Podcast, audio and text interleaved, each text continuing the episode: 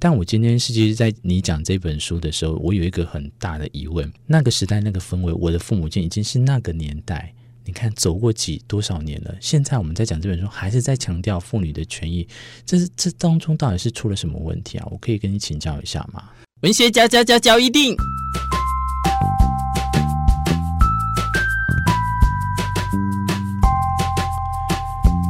欢迎收听文学交一定。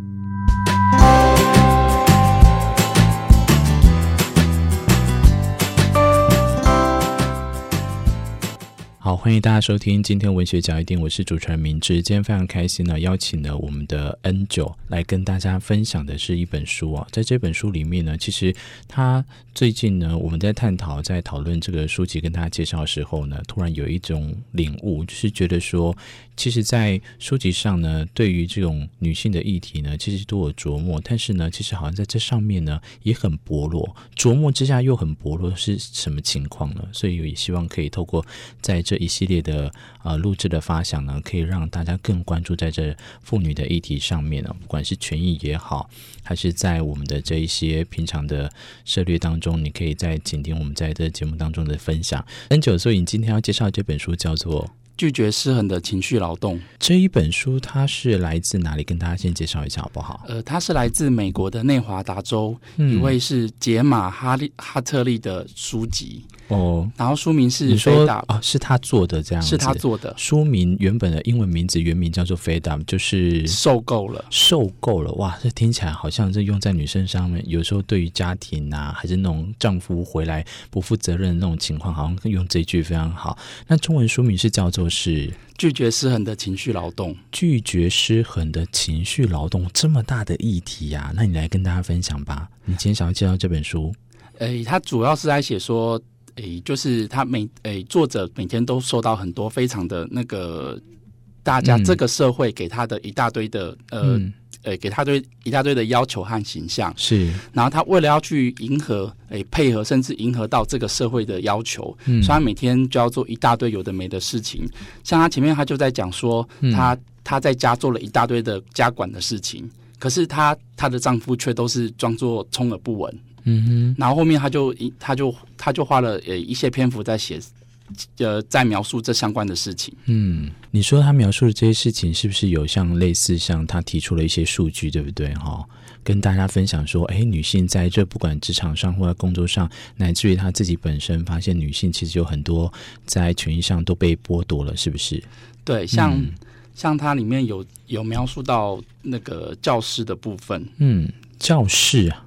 教教师哦，教师的部分啊，嗯、对，好，他说在诶美国教师的工资在二十七个国家中排名第二十二位，嗯，然后其中教师的收入比例，诶，教师比同等学历的其他行业工作者都低百分之六十。你说的是教师还是女性的教师？呃，女性的教师，女性的教师，对，嗯，好，对，然后诶，它里面也有。提到很多其他，就是在很多行业跟很多领域都有受到相关的问题的地方。嗯，例如呢，有没有什么我们可以再跟大家了解的？诶，像里面他也有提到呃性呃性侵犯的问题。嗯，他说在在大部分的案子当中，大家往往会问受害者，他是否引导他。大家也会问受害者，他有没有做过什么以阻止这种事情发生？嗯、然后大家还会问说，诶、欸，还会问受害者当时说他们穿什么衣服？呃，这边可以去检视受害者他所做的情绪劳动。嗯，因为批评女性的行为比批评犯罪的男性更容易被社会接受。这是、哦、这个是这个社会他们一直在营造的很多的气氛跟氛围，来强迫女性一定要服从和做这些事情。那你呢？你在读完这样，他现在提出这些事情之后，你回归头来，你想看看，因为虽然我们不在美国，你用在如果是台湾的话，你觉得也是像这样的情况吗？呃，在台湾很多性侵的案例之中，法院、嗯、法官都会要求，就是受害者在法庭上陈述，嗯、男性的性器官有没有侵入到女性里面，嗯、然后来作为性侵性侵害的判决的依据。对。可是这个对女性来讲，这个对女性自己来说，本身就是一个二度伤害。嗯。不但要去陈述这些事情，而且。是要在公众的场合，还要写到判决书里面去。嗯，对。但但是在呃相关团体奔走之后，他们越来越会把，呃，会越会把这些事情变成私底下就已经先跟女性去呃去去询问好相关的细节之后，因为这不是淡化，不是把它淡化，而是说我们不用透过这种二度伤害再去对那个当事者造成很大的那个压迫哈。没有错，这个嗯。这个。这个现象其实，在大很多的地方都很常见。嗯，然而这个，然而我们还是算比较好的民主国家，就是会把性侵害当做一个很重要的事情，当去去审判。是，其实很，其实其他国家并没有。嗯，好，那这本书还有提到什么呢？这边还有一段，他说：“况且我根本没有做很多事，每次朋友问我在忙什么，我总是回答不出来。我做，我窝在家里，决定怎么照顾孩子。”决定怎么挑选衣服、食物和活动对我们最好。担心孩子的体重增加是否足够，或孩子入睡后会不会死于婴儿猝死症。嗯，思考要不要带孩子出门买东西。还是等先生下班晚再出去。他这个讲述就很明确啊，他怎么会说他跟朋友在那个里面，他没有办法提出来他做了什么事？这些事情都很烦啊，可是却也是每个每天生活中很必要的事情啊。这个东西在我们讨论很多女性相关议题，其实是很难去量化的，因为、嗯、呃这些东西在很多方式都没有办法把这些女性她们花在这些东西上面的时间，嗯、用任何方式去把这些东西量化出来。嗯，可是在一个家庭的组成当中，嗯、理论上应该是。哎，至至少是另外一半，或是整个家庭去帮忙去辅佐这些事情。嗯，可是在，在我我们很容易在。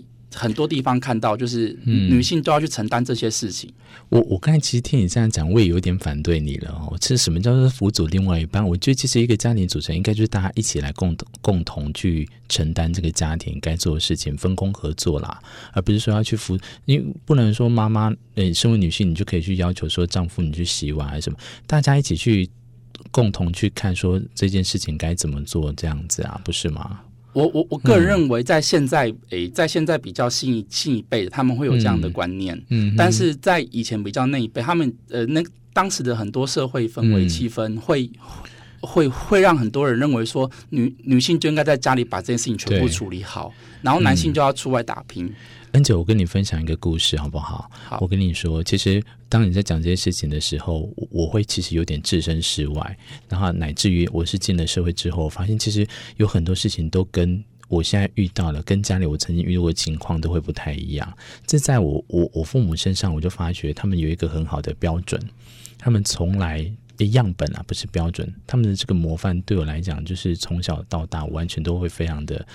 非常的惊讶，在于如果别人同样跟我讲说，他们今天又抱怨老公不做家事还是什么的时候，从小的时候，我我的父亲、父母亲他们两个都会一起去做家事。我的妈妈虽然会有时候会觉得比较强势一点，她会说叫老公去做什么做。可是我从小看到大，我爸爸妈妈哈，他们就一起哦，在家事的方面，他们一起去分担呢。譬如说洗碗的部分，他们一起去洗碗；那打扫部分，可能爸爸就打扫哪边。从来我我爸爸从来不会去说这件事情是觉得是老婆不应该要，哎，老婆应该要做的。那他们两个养儿育女是一起的，在这一点我会非常的有点，也不是说反驳你，会不会以前那个年代比较多那样子的刻板印象，然后乃至于现在可能是越来越多的。大家可以一起接受这样新的事物，是不是？呃，就像明志所说的，嗯，在那个在那个年代，那个社会就有这样子的氛围，嗯、会去营造这个整个社会的气氛，会让女性会觉得说，哎、欸，她、嗯、们应该去在家里要把这些事情去处理完成。哦、可是，可是这个其实，嗯，诶、欸，现在会有个问题是说。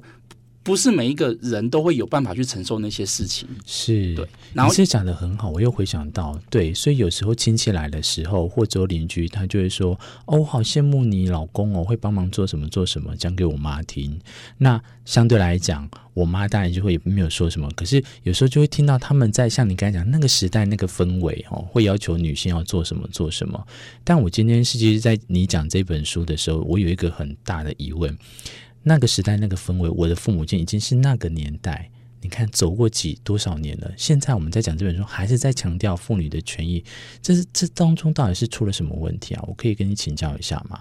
嗯，我我个人认为，这方面最呃，这当中最大的问题出在于，就是不是每一个人或每一个家庭，他们都有意识到这会是一个问题。嗯，毕竟，诶、欸。把一个把该做的事情全部都压在一个人身上，对，也不是每一个人被承受那些压力之后都有办法忍受。那就像这本书的作者，他就是因为受不了这些每天呃，不但要不但要亲身力行去做每一件事情之外，嗯、还要再忍受。哎、欸，等一下他会讲的另外一个部分就是态度的问题。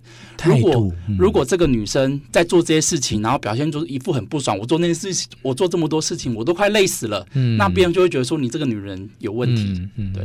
对，其实你说的很对，态度。那时候，可是会不会是我们真的身为就是另外一方？我也不讲说男女性哦，身为另一方，当遇到这样，他他他在那边情绪很高涨的时候，当然我们就会觉得他他态度这样子，我们很难一时之间跟他去讲啊。所以我我可不可以当一个反方的去想说？当大家在这样子抱怨他自己工作还是什么，他的那个劳动那么多的时候，他为什么不能好好的讲？